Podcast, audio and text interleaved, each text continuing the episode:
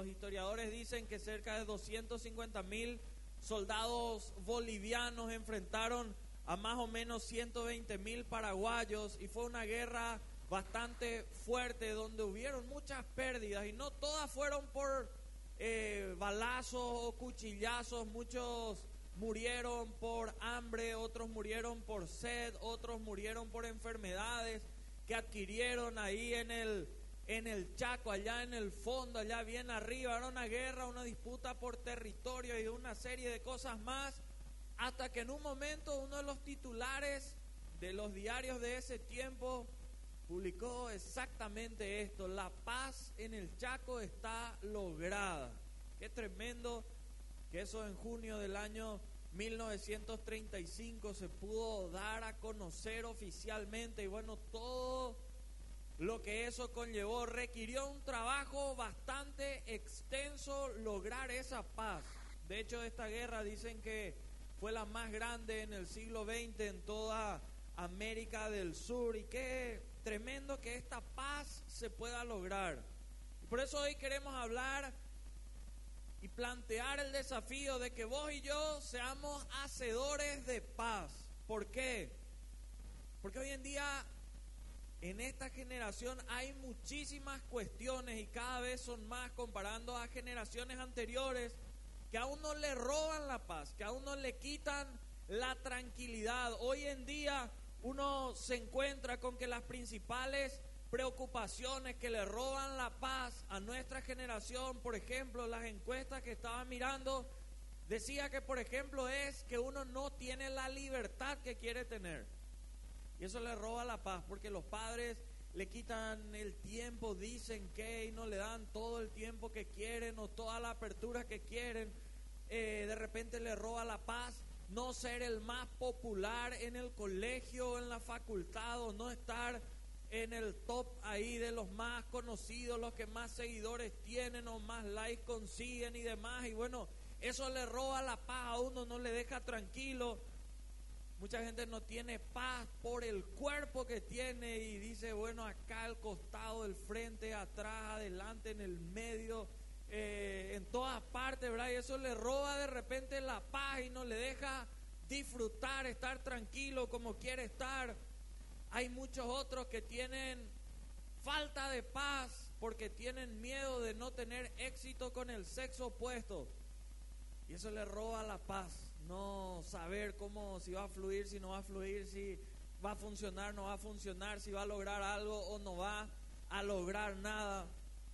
A otros les roba la paz no tener dinero o no saber si va a tener el dinero que quiere en un futuro cercano y lejano para lo que quiere alcanzar, sentirse fracasado y una serie de cosas. Y hoy en día nuestra generación lucha, tiene una guerra con tantas de estas cosas y todas estas cosas de hecho afectan la paz que uno puede tener. Y cuando hablamos de, de plantearnos el desafío de convertirnos en hacedores de paz, sí o sí, si vos no tenés paz, no vas a poder predicar el evangelio de paz que el Señor ofrece, plantea. Y hoy muchos hablan de paz, pero en realidad no tienen paz. Qué doble, ¿verdad? Hablar de paz y no tener paz. Y vos yo necesitamos en este tiempo convertirnos y marca en realidad la diferencia cuando una persona en realidad tiene paz. Y hoy quiero hablar contigo y te animo a que abras tu Biblia en Daniel capítulo 10. Vamos a leer gran parte de este capítulo de un hombre que lleva por título el libro su nombre, que enfrentó varios momentos de crisis, varios momentos de tensión, momentos adversos, pero siempre consiguió hacer la paz, hacer paz en medio de conflictos grandísimos y quiero plantearte a través de esta historia dos soluciones o dos ejemplos para los cuales vas a llevar y vas a conseguir ser un hacedor de paz. Entre paréntesis, antes, mientras vos buscas ahí eh, Daniel capítulo 10 y vas a ir mirando los versículos, ¿cuántos novios hay en este lugar? A ver, levanten su mano. No, novios actuales. ¿Cuántos hay? algunos están negando directamente. ¿eh? Bueno, eso ya...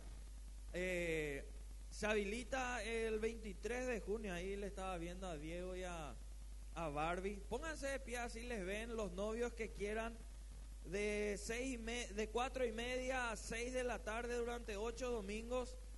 Eh, el curso para novios uno, hace poco estuvieron acá Pablo y Cintia eh, hablando y compartiendo su testimonio, así que los novios se pueden acercar allá, se habilita este curso.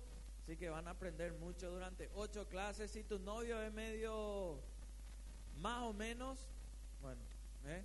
O tu novia no es tan buena, bueno, llévenle al curso ahí para aprender. Así que eh, ya están avisados e invitados. Volvemos, hacedores de paz, Daniel capítulo 10, versículo 1.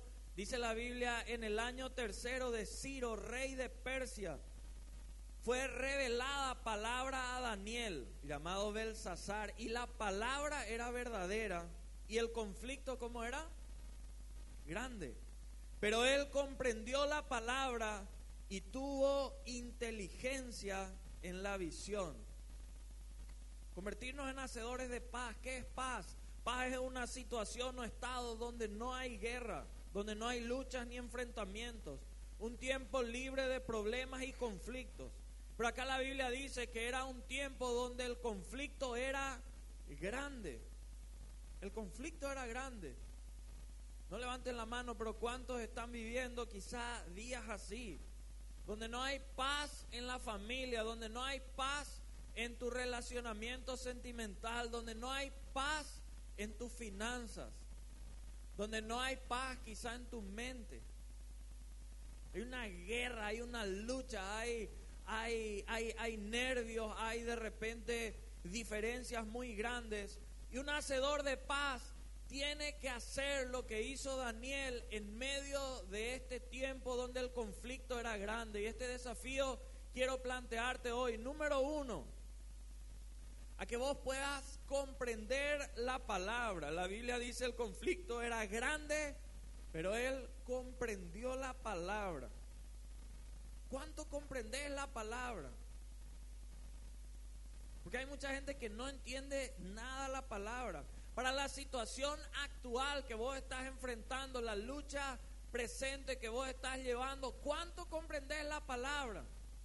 ¿Por qué te está sucediendo? ¿A qué te va a llevar eso? ¿Debido a qué te sucedió lo que te está sucediendo?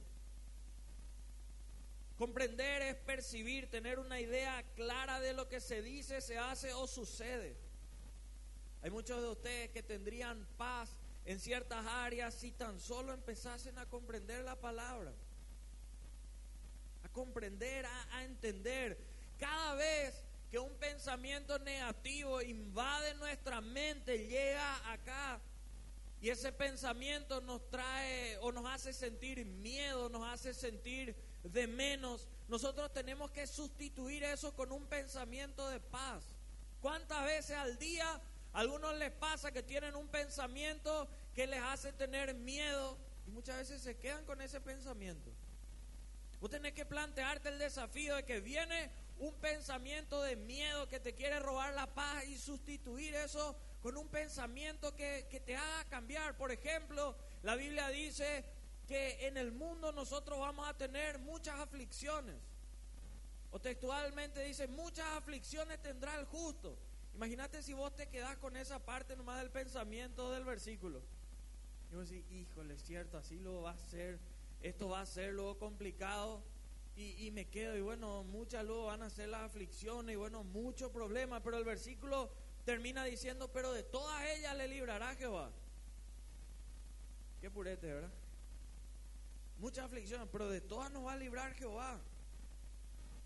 Cada vez que vos metes una promesa en tu mente, vos estás echando fuera a, esa, a esos pensamientos que te vienen a robar la paz. Y vos yo necesitamos hacer eso. Pero ¿cómo vamos a tener promesas? ¿Cómo vamos a recibir promesas si no leemos la palabra o si no comprendemos la palabra? Mucha gente no comprende nada de la palabra. Proverbios 16, 20. Miren lo que dice acá la Biblia. El entendido en la palabra, ¿qué pasa con él? Hallará el bien. Por eso es importante una célula. Por eso es importante el centro de estudios bíblicos, porque el diablo va a hacer lo que sea para que vos y yo no entendamos la palabra. Para que nos resbale la palabra. Para que no le demos sentido a la palabra. El entendido en la palabra hallará el bien. Y el que confía en Jehová es bienaventurado. El que no tiene comprensión de la palabra cree que todo en la vida se trata de una posición. Hay gente que piensa que su solución es llegar a una posición. Si llego a esa posición voy a tener plata. Si llego a esa posición me va a querer la chica o me va a hacer caso el muchacho. Si llego a esa posición entonces se solucionan mis problemas, entonces todo va a ser más fácil, eh, entonces voy a tener el auto que quiero, entonces voy a ser feliz, voy a disfrutar. Y el que no tiene comprensión cree que todo se trata de una posición. Pero ¿saben qué? Hay victorias que no requieren de una posición, sino que requieren capacitación. Hay conquistas que no se logran con una posición, se logran con unción. Por eso es tan importante que vos entiendas que hay cosas que no dependen de posición, sino de comprensión. Vos puedes tener la mayor posición, pero ¿sabes qué? Por no tener comprensión te vas al tacho. Te va abajo. Por eso tanto vemos gente que tiene una superposición, pero después está en la peor posición. Hay cosas que no dependen de posición, sino de comprensión. Y vos y yo necesitamos empezar a darle valor a la comprensión. Comprendo o no comprendo las cosas. ¿Por qué lo que repito todo el tiempo los mismos errores? Los mismos errores que a los 10 años cometía, hay gente que a los 20 sigue cometiendo. Algo no está muy bien ahí. Tal vez mentalmente, no sé. Pero no puede ser. Tiene que llegar un momento en la vida donde vos y yo empecemos a tener comprensión de las acciones, de las actitudes, de las cosas que vamos haciendo. Y la Biblia dice que el conflicto era grande. Y la gente se desesperaba, pero Daniel comprendió la palabra. Y número dos, y acá me quiero detener un ratito, tuvo inteligencia en la visión, dice la palabra. Inteligencia, luego algunos ya quedan fuera del grupo. No de los que asistieron acá, ¿verdad? Pero tuvo inteligencia, dice, en la visión. Visión es la manera particular y personal de interpretar algo. Y saben que el que tiene inteligencia, cuando estamos hablando de convertirnos en hacedores de paz, el que tiene inteligencia sabe que la paz no es algo que existe, la paz es algo que hacemos. Es algo que tenemos que realizar, es algo a lo cual tenemos que llegar a través de ciertas cosas que nosotros vamos haciendo. Y quiero invitarte a mirar los próximos versículos de Daniel. Miren porque la historia legalmente es muy purete y es una historia de esas pocas que relaciona una guerra, una lucha espiritual, pero que se volvió real. Daniel 10, versículo 7, empieza diciendo, y solo yo, Daniel, vi aquella visión y no la vieron los hombres que estaban conmigo. ¿Qué pasó con ellos? Dice, sino que se apoderó de ellos un gran temor y huyeron y se escondieron. Empezó la visión y todos se desesperaron, corrieron, huyeron, desaparecieron de ahí y eso antes de seguir leyendo nos lleva a entender que paz no vas a encontrar huyendo de los problemas, sino solucionando problemas. Hay gente que quiere tener paz, quiere lograr la paz, pero no quiere ser un hacedor de paz. Y paz nunca vas a encontrar huyendo de los problemas. Entonces, voy a huir de esta cuenta, me mudo de ciudad o de país. Tarde o temprano va a saltar esa cuenta. Algunos nunca arreglan relaciones interpersonales, dicen me voy nomás y le bloqueo y dejo ahí en algún momento te vas a cruzar, los caminos de la vida te van a llevar a encontrar otra vez por ahí. Sigue diciendo la Biblia y miren porque es interesante lo que dice. Daniel 8 en adelante empieza a relatar cuál era la visión. Dice, quedé pues yo solo y vi esta gran visión y no quedó fuerza en mí. Antes mi fuerza se cambió en desfallecimiento y no tuve vigor alguno. Pero oí el sonido de sus palabras y al oír el sonido de sus palabras caí sobre mi rostro en un profundo sueño, con mi rostro en tierra. Y aquí una mano me tocó e hizo que me pusiese sobre mis rodillas y sobre las palmas de mis manos. Y me dijo, Daniel, varón muy amado, está atento a las palabras que te hablaré y ponte en pie, porque a ti he sido enviado ahora. Mientras hablaba esto conmigo, me puse en pie temblando. Entonces me dijo, Daniel, no temas, porque desde el primer día que dispusiste tu corazón a entender y a humillarte en la presencia de tu Dios, fueron oídas tus palabras, y a causa de tus palabras yo he venido.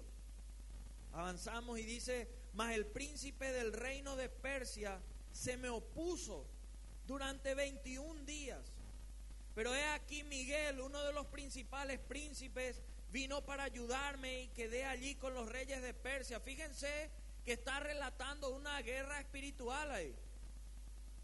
Está hablando del príncipe de Persia. Ustedes saben que en el, en el reino espiritual la Biblia dice que hay batallas de los principados, potestades, de las huestes celestes del mal. Y fíjense que acá la Biblia dice que este príncipe de Persia, que era un espíritu eh, del mal, dice que vino a luchar. Daniel no tenía fuerza y dice la Biblia que vino a ayudarle. ¿Quién? Miguel. Pero es aquí Miguel, uno de los principales príncipes, vino a ayudarme. Y quedé allí con los reyes de Persia. He venido para hacerte saber lo que ha de venir a tu pueblo en los postreros días, porque la visión es para esos días. Mientras me decía estas palabras, estaba yo con los ojos puestos en tierra y enmudecido.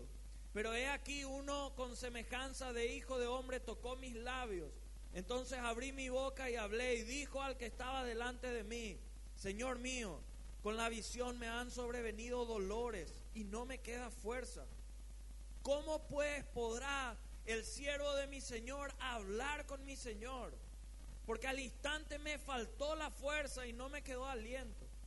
Y aquel que tenía semejanza de hombre me tocó otra vez y me fortaleció y me dijo, muy amado, no temas, la paz sea contigo. ¿Qué tenía que ser con él? La paz sea contigo. Esfuérzate y aliéntate. Y mientras él me hablaba, recobré las fuerzas y dije y dijo, "Hable mi Señor, porque me has fortalecido." Se estaba librando una guerra espiritual ahí, al igual que aquí, en la vida de cada uno, en la mente de cada uno. Hay una guerra que se libra en tu mente en cada momento. Para ceder a la tentación o para permanecer en bendición, para caer ante la maldición o levantarte en bendición. Hay una guerra espiritual que se libra a todo momento.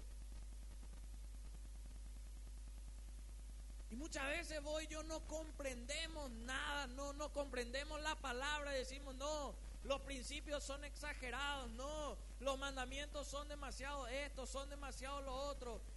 No tenemos visión de a dónde nos llevan las decisiones que tomamos. Decimos, somos demasiado jóvenes, ¿qué es lo que tanto?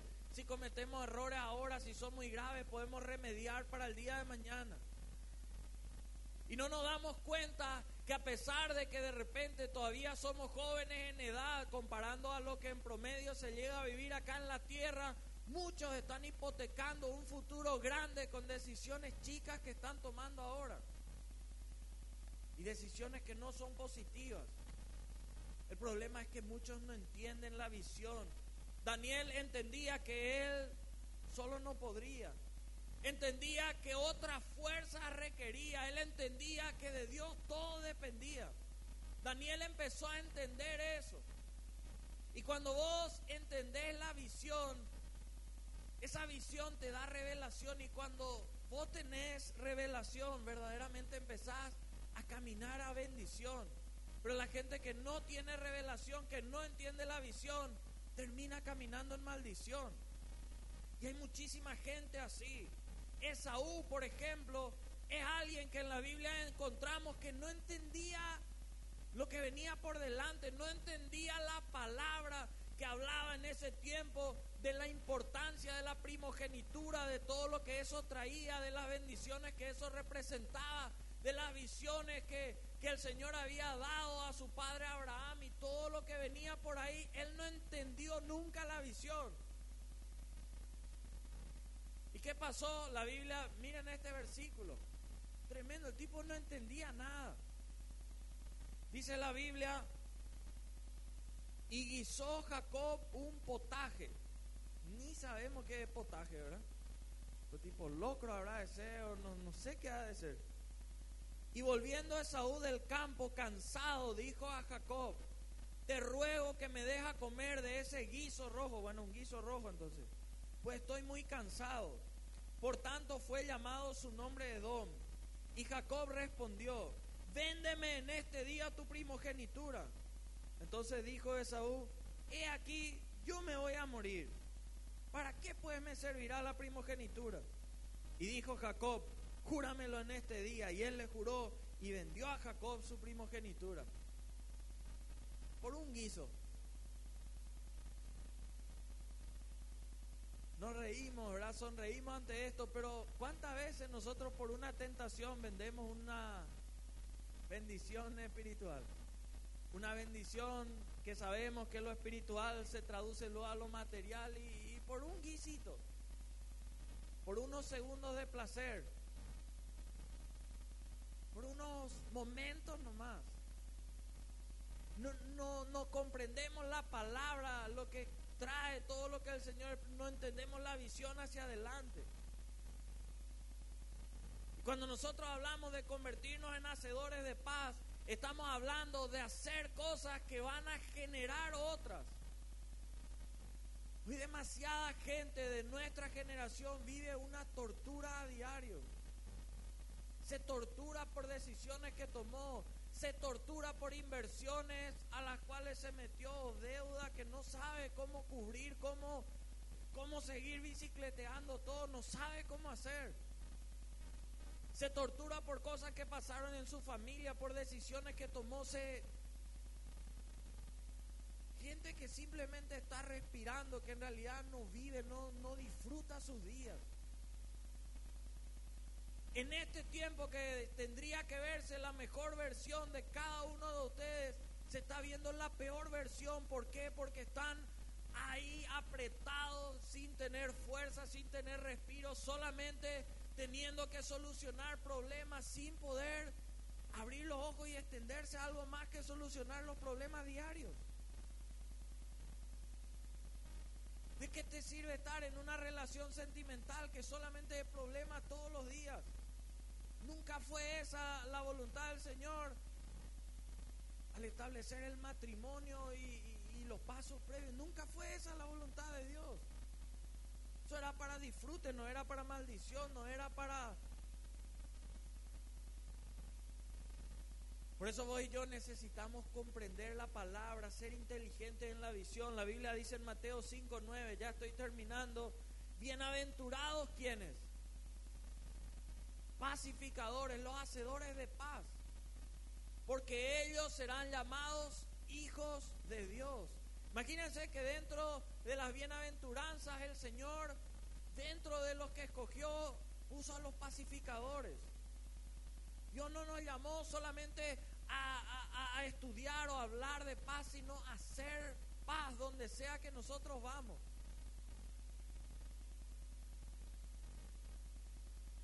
Porque es difícil, es que vos y yo podamos predicar el Evangelio de paz o transmitir el Evangelio de paz si nosotros luego no tenemos paz. Qué difícil es invitar a alguien a tener paz si nosotros luego no tenemos paz. Y tantas cosas que vos y yo podemos mirar porque de aquello que estamos llenos, eso es lo que nosotros transmitimos. Si vos no tenés paz, obviamente no vas a transmitir paz. Tus conversaciones, ¿qué promueven? ¿Paz o guerra? Cizaña, malestar, malos ratos. Si estamos hablando de ser hacedores de paz, Que nuestra conversación promueva la paz. Que nuestras acciones, hay gente que todas sus acciones son solamente para incitar a otros, para generar reacciones de otros y no reacciones positivas. Suben una foto solo para hacerle la guerra a su novio o a su novia. Eh, se ríen porque hicieron varias veces algunos, ¿verdad? Ponen algo en el estado, todo hacen solamente para... ¿Qué vida es esa?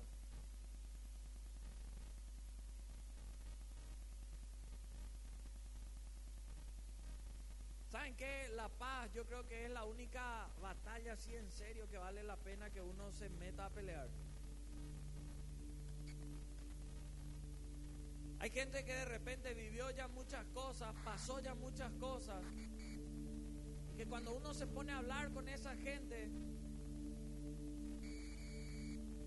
puede tener muchos recursos, puede tener una posición aparentemente importante.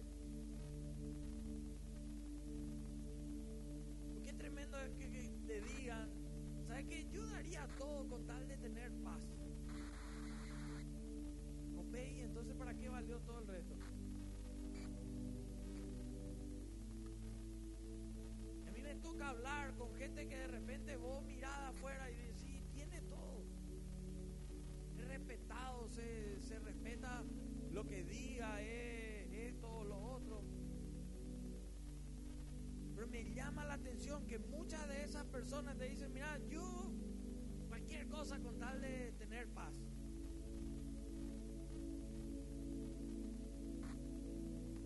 ¿Cuántos de ustedes legalmente tal vez no identificaban exactamente de esta forma? decían, yo necesito una posición o yo necesito más recursos, o yo necesito un sueño tener en claro, yo necesito realidad lo que está necesitando es paz. Esa paz, como dice la palabra del Señor, que Él nos ofrece aún en medio de la peor tormenta. Paz para pensar con claridad. Qué increíble, qué, eh, qué bendecido, qué iluminado Daniel para que en medio de ese gran conflicto que había, comprendiese la palabra, tuviese inteligencia en la visión y en base a eso Hay mucha gente como la que leímos que se desesperaba y corría. Hay muchos de ustedes que cuando hay problemas, hay conflictos, se mueven por el sentimiento del momento. Hay muchos que te dicen, movete por lo que dice tu corazón. no sé cómo tomar esta decisión, no sé cómo voy a hacer.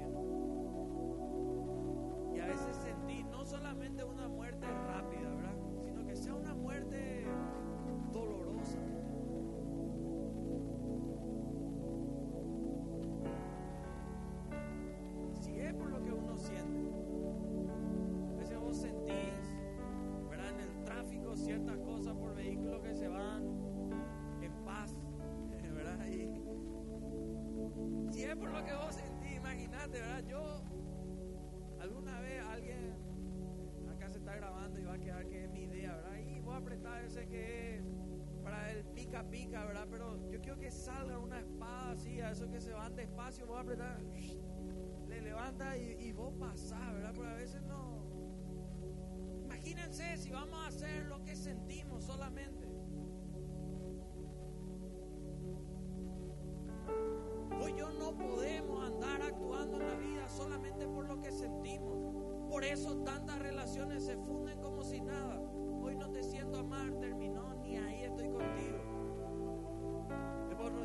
Siento otra vez amar y es la mejor y...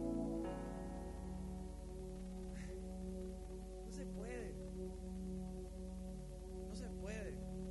Tenemos que empezar, ¿saben qué, muchachos y chicas? A actuar, no, no por lo que sentimos, actuar por los principios, comprendiendo la palabra, entendiendo lo que se viene por delante, la visión. Comprendiendo principios, comprendiendo lo que me beneficia, lo que me perjudica, entendiendo hacia, hacia dónde yo me estoy yendo. Y cuando uno pierde su paz, todo es negativo. Hay gente con la cual voy a hablar, todo es negativo. Todo. Justo algo le fue mal, le robaste la paz, todo. Lo que siempre veía positivo, igual ve negativo. Y pues yo necesitamos ser hombres y que transmitan paz, que vivan paz. Cuando un cristiano está lleno de paz, transmite paz. Pero cuando un cristiano está lleno de amargura, lleno de crítica, eso es lo que transmite. Hay gente que antes hacía discípulos, pero hoy hace momias. Está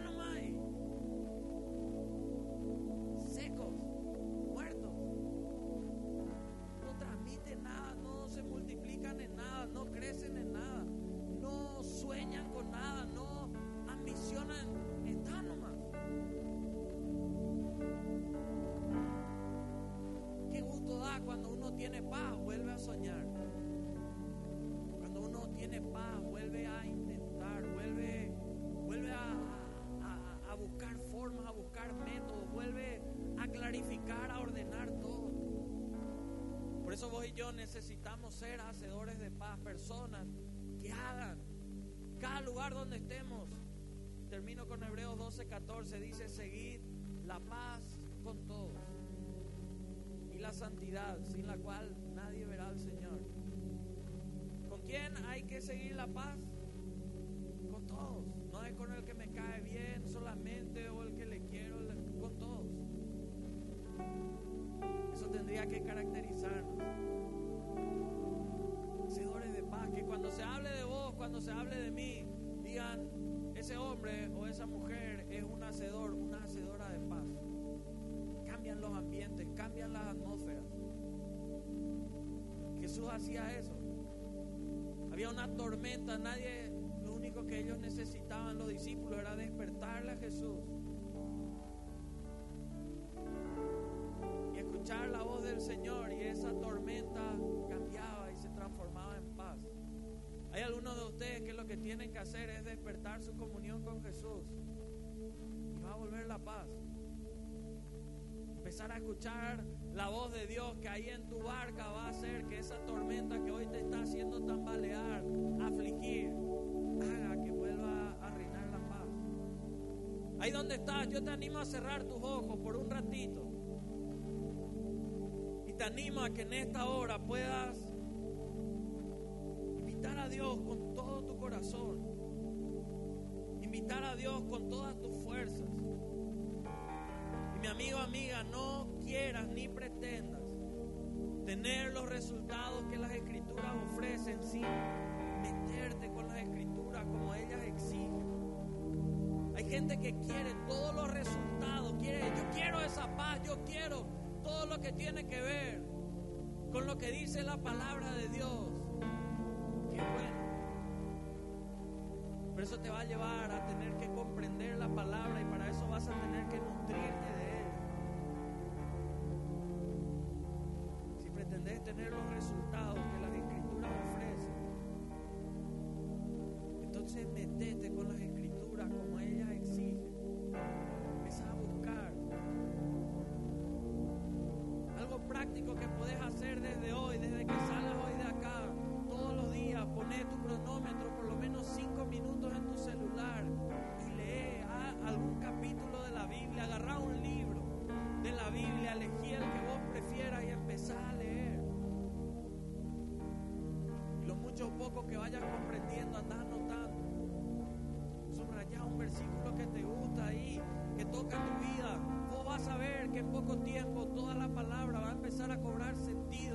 Diario vivir. Poné después otros dos minutos en tu cronómetro y pedile a Dios. Ponete a orar y decirle, Señor, yo necesito comprender tu palabra. Yo, yo quiero ser inteligente en la visión que vos vayas a dar. Y yo te animo a que hagas de eso un hábito y Dios va a empezar a sorprenderte. En poco tiempo, cinco minutos te va a parecer poco y vas a querer navegar más en su palabra. Dos minutos de oración te va a parecer algo demasiado limitado y vas a pasar a veces horas. Y Dios te va a empezar a revelar sueños, Dios te va a empezar a revelar imaginación, creatividad, proyectos que a otros no daba, soluciones que otros no encontraban. A volver en un hacedor de paz, una familia donde había guerra y vos vas a ser el hacedor de paz en esa familia. Hombres y mujeres que no tenían paz a causa de las drogas, a causa del sexo fuera del matrimonio, a causa de las enfermedades que tenían, a causa de los problemas en las finanzas y vos vas a empezar a llegar. Porque comprendés la palabra y entendés la visión y empezás a transmitir eso. Vas a devolver a esperanza al que estaba ya en desesperanza. Señor, hoy te pedimos que tú puedas llenar nuestra vida de tu presencia, de tu poder. Sin lugar a dudas, Señor, con tu ejemplo entendemos que vos eras un hacedor de paz. ¿Dónde ibas? Padre, hoy queremos pedirte que cada uno de los que estemos en este lugar podamos ser agentes de paz donde vayamos. Podamos hacer que esa paz tuya pueda gobernar en cada familia con la cual tú nos des contacto, influencia, con cada amigo, cada amiga que aún no te conoce. Señor, no sé qué es lo que pudo estar robando la paz a estos muchachos y chicas que hoy están acá en tu casa. Pero Padre, yo te pido que desde hoy ellos sean determinados y decididos en empezar a comprender tu palabra. En empezar, Señor, a ver esas visiones que vienen de parte tuya. Padre, entender dónde están las advertencias, dónde están los secretos donde están las revelaciones y que Padre Celestial, ellos puedan progresar ahí donde otros no logran avanzar, que ellos puedan ganar ahí donde otros no han podido ganar, que ellos puedan, Padre Celestial, crecer aún en los momentos donde otros no pueden crecer. Que ellos puedan prosperar ahí donde nadie más puede prosperar. Que Padre Celestial podamos empezar a transformar esos lugares que eran de derrota en lugares de victoria esos lugares que eran de angustia, lugares de gozo. Padre Celestial, llénanos hoy de tu espíritu, llénanos hoy de tu presencia. Padre Celestial, haz que todo lo que tiene que ver contigo cobre sentido. Yo te pido ahora que caiga todo velo. Padre, todo aquello que nos hacía tener una ceguera espiritual, que las cosas tuyas no tengan sentido, que eso salga hoy de nosotros. Que Señor, los que están de novios puedan tener un noviazgo con comprensión de tu palabra, entendiendo la visión. Padre Celestial, que sean noviazgos con propósito, fundamentados en tu palabra. Padre Celestial, que aquellos que están casados puedan tener un matrimonio conforme a lo que dice tu palabra. Padre, que aquellos que tienen sueños de emprendimiento, de negocios, de Padre Celestial, oportunidades, Señor, deseos que están en su corazón, que Padre puedan comprender tu palabra, puedan entender la visión, ser inteligentes en los tiempos, en los momentos. Y que podamos empezar a movernos en las cosas, Señor. Padre, que los naturales no pueden ver, empezar a entrar en